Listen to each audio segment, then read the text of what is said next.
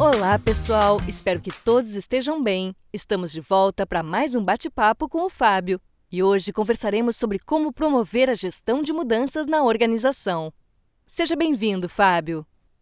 Olá, Cris. É um prazer bater esse papo com o time da ASA.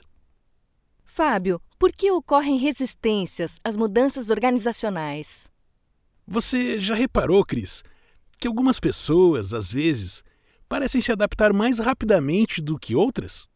Que algumas resistem às mudanças, mesmo que seja algo benéfico para elas? Estamos em constantes transformações. Não seria diferente nas organizações que precisam se adaptar ao mercado, saindo da sua zona de conforto.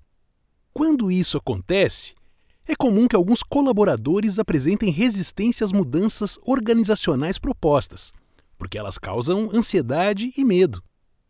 Então, é fundamental examinar os fatores que influenciam a resistência à mudança, que podem ser o impacto no trabalho deles, a confiabilidade da pessoa que comunica a mudança, os fatores pessoais, eh, finanças, idade, saúde, mobilidade, status familiar, alinhamento com os seus valores e o histórico da organização com mudanças.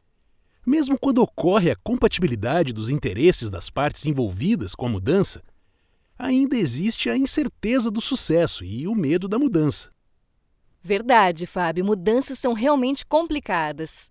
Seja pessoal ou profissional, tudo que nos exige sair da zona de conforto é difícil.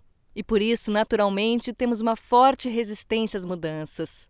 A maioria das pessoas não se sente confortável quando a sua rotina é alterada, ou quando precisa aprender novas habilidades, exigindo dedicação e empenho.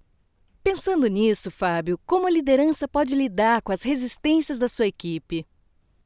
Sabemos que liderar uma equipe é sempre uma grande responsabilidade, especialmente em tempos de mudanças.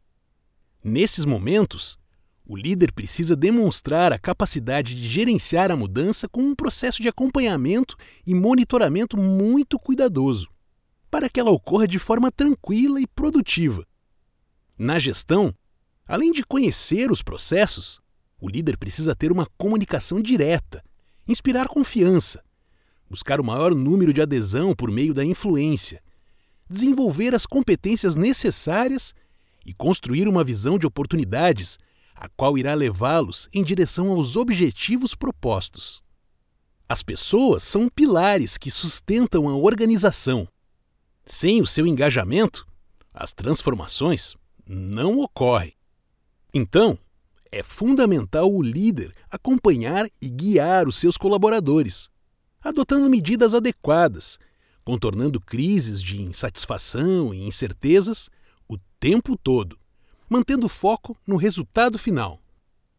É, como você bem disse, toda mudança gera resistência. Contudo, quando é bem conduzida pelos líderes e gestores, os impactos em processos e pessoas podem ser gerenciados. Bem, com essa reflexão, vou ficando por aqui. Obrigada, pessoal, e até a próxima. Lembrando que a gestão de mudança é algo rotineiro em qualquer empresa, sendo determinante para se manter em crescimento sustentável. Então, esteja sempre pronto para garantir a integridade do processo e dos colaboradores. Foi um prazer. Até a próxima!